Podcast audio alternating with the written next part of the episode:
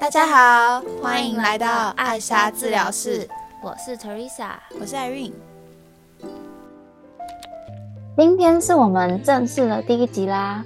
上一集 intro 有跟大家分享到，我跟 Irene 都刚过二十六岁生日，所以想在第一集跟大家分享我们二十五岁的年度回顾。今天会针对三点来跟大家分享：学业、事业、感情以及改变最大的地方。那我们先来聊聊二十五岁的事业回顾好了。今年其实已经是我工作第三年了，其实以职场年资来说还是很短，但好像也已经不是当年刚毕业的那个小菜鸡，好像在看待工作或未来的期许都有些都有点变化了。那今年也是 Teresa 踏入职场的开始，不知道 Teresa 你刚加入职场有什么样的想法吗？不知道听众的年龄层是不是跟我一样呢？虽然今年我二十六岁了，但是今年一月我才正式从研究所毕业。二十五岁的这一年，我做了一个决定：写完论文之后，我选择延毕半年到美国交换。在美国的日子很不一样，大家好像没有因为自己的 major 是什么就限制住自己。这让我重新思考自己要的是什么，才发现念了整整六年的 aeronautics and astronautics 不是我想要的。之后，第一部分我先想了一下未来的工作趋势，所以决定开始学 code。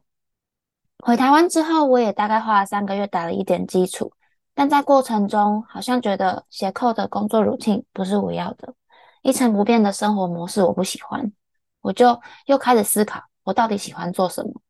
然后就发现我很爱讲话，也很爱聊天，不过也很喜欢帮别人解决问题。之后就想说，不然先以当 Product Manager 或是 Project Manager 为目标，也顺利找到工作了。那 Teresa，你现在还在当 PM 吗？没有哎，最近刚离职，因为我发现当 PM 的过程跟我想象中有点不一样。虽然当 PM 的确可以就是帮助大家沟通，好像蛮符合我的人格特质，但是管理在我开始工作之后，发现不是我很想要，或者也不是我很擅长的。我还是比较想要做跟我所学过或是理工方面有关的工作，所以现在就回去当机械工程师了。是哦，那这样会不会你觉得每天都做一样重复的事情，你会觉得很无聊吗？虽然说是机械工程师，但是主要是帮客户解决问题并回报给 R&D，所以这份工作不是只有我想要的沟通解决问题，也符合我想要的理工环境。那 Irene 呢？大学毕业之后，直接进入职职场的这几年，有什么感想吗？因为我是二十三岁毕业后就进入职场了，所以其实二十五岁的现在，我已经踏入职场第三年了。这一年，我从第一间公司换到另一间，我其实一直都很向往的公司，达成自己当初设定目标，真的很开心。但同时，这一年我对工作也多了很多想法，突然意识到现在的我们工作时间真的越来越长了。生活是我们的工作，工作也已经是我们的生活。工作好像已经不能只用金钱上的回报这么简单而已。毕竟我们花了人生大半的时间去工作，不可能等到我们一直常讲的所谓的财富自由才追求人生的意义吧。所以这一年我花了很多时间去看书，看了很多人对于工作和人生价值的分享，如何在这两个中间找到平衡，变成我现在一直在学习的功课。希望现在自己不是被工作心灵绑架，或者是公司给我们的薪资绑架。我现在的工作性质是可以好好利用自己的时间。我现在因为这样看了很多书，学习了很多原本不了解的知识。我希望可以拓展自己的触角，去接触更多没有尝试过的事情，也不想限制自己的各种可能性。或许以后会创业，或许会斜杠。但在这些想法之前，我也都需要做更多的准备，而不是很任性、很冲动的。现在就说我不工作了，我要辞职。我觉得这是我二十五岁对工作这件事想法上最大的突破吧。我觉得持续学习、持续阅读就是最好的进步方式。现在的我，一直到以后的我也都会持续做下去。分享完学业、事业后，想跟大家谈谈我们这一年。在感情、爱情中学到了什么？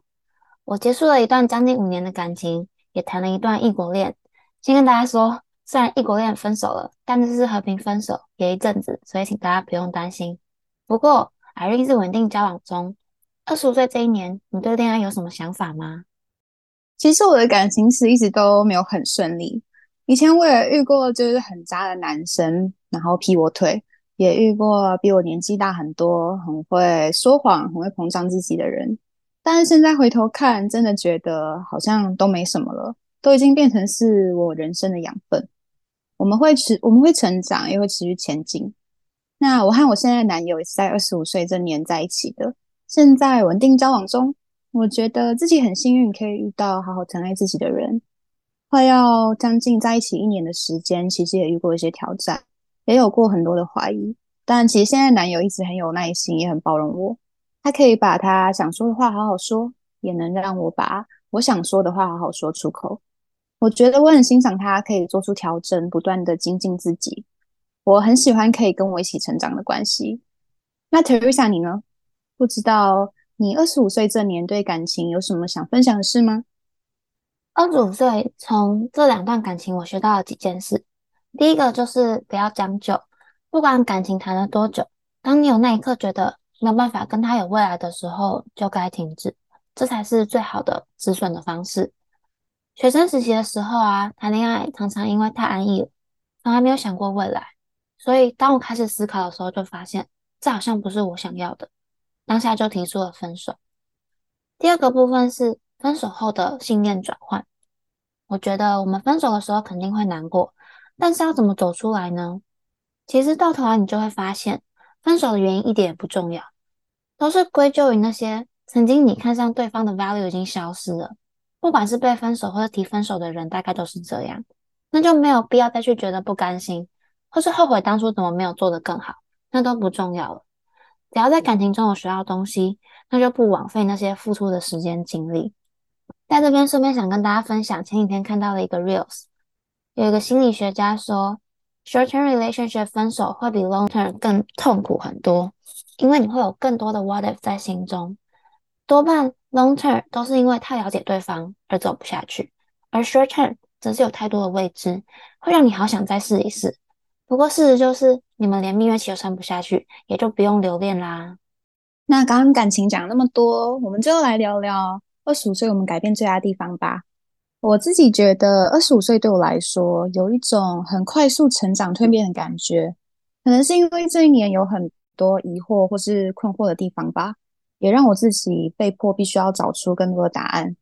也因为这样，我觉得二十五岁这一年成长特别多。就会想你在二十五岁这一年，有觉得自己哪边做出特别大的改变吗？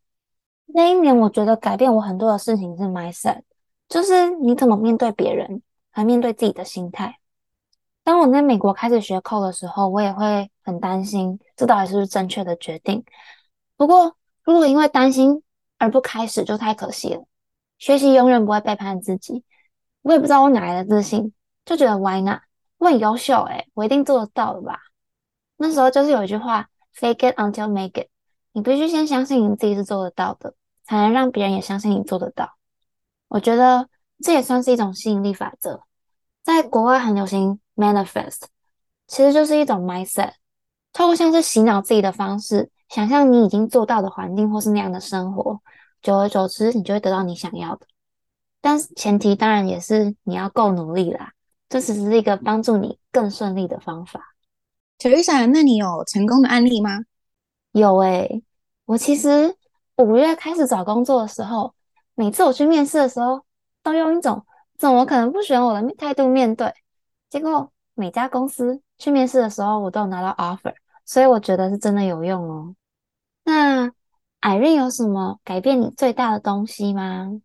这一年我最大的改变是爱上阅读。以前学生的时候，我真的超级讨厌看书。我记得小时候，老师说要写阅读心得，真的是要了我的命。我都把封面跟封底看一看，我就开始瞎掰，教材了事。但自从二十五岁，我对自己工作跟人生的价值感到困惑的时候，我开始想要从书中找答案。书对于我来说，已经不是为了考试的媒介了，所以我对书的排斥感已经完全不见。反而现在变成超级爱看书，一天没有碰书我就浑身不对劲。每天都把电子阅读器带在身上，还分享给超多朋友。很多朋友都跟我一起入坑，从自我成长到理财规划，一直到创业的书籍，我看了各式各样的书。我很喜欢站在巨人的肩膀上看世界，透过这些人的眼界，我也会对自己有更多不同的想法跟灵感。透过阅读，我也更爱分享了。我喜欢把书中的宝藏分享给身边的人，和其他人一起讨论，也会让彼此更有更有共鸣。所以从年初到现在十一月，我已经看了快二十本书。一年前的自己根本没想过有可能做到这件事。那今天就是我跟 Teresa 分享的二十五岁回顾。不知道这一年的你们一切都还好吗？我们下一集见喽，拜拜，拜拜。